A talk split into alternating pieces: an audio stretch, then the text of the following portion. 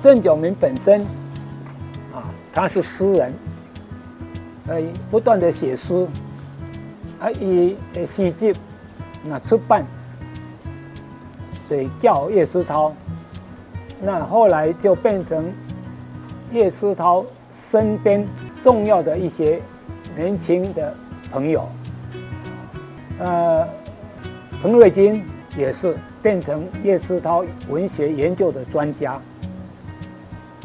同样差不多同样年龄的郑九明，除了支持这个杂志，啊，自己也发表诗，同时也不断鼓励叶思涛写作，所以叶思涛身边又多了一个助手，帮他收集资料，提供给叶思涛写这个台湾文学史，就。逼着叶思涛每一期都要发表文章，所以叶思涛的台湾文学史就开始在《文学台湾》连载，连载完毕，接着就出版单行本，就变成第一本台湾文学史的书。这个是叶思涛的很大的功绩。那背后呢，就是有很多年轻人在。帮忙收集资料，那这个郑九明，当然也就是一个很得力的助手。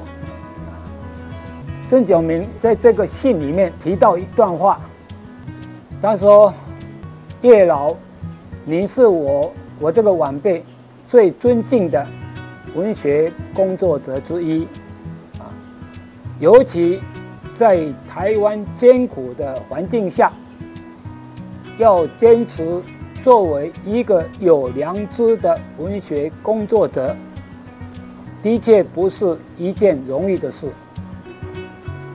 况且，除了良知之外，更需要勇气。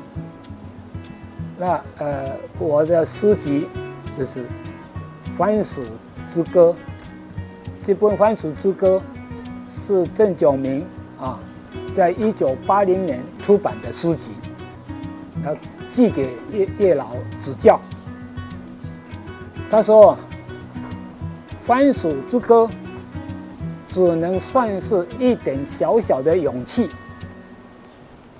希望有一天，我们提笔的时候，可以不需要再考虑诸多的问题，那将是。”值得庆幸的一件事，这这底下一张片啊，讲出一九八零年代台湾的环境，还是不能让作者畅所欲言。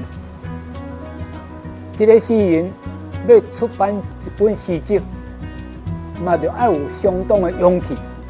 言论不自由，常常受到。各方面的签字。他说：“希望有一天，台湾呐，作家在写作的时候，不需要再考虑诸多的问题。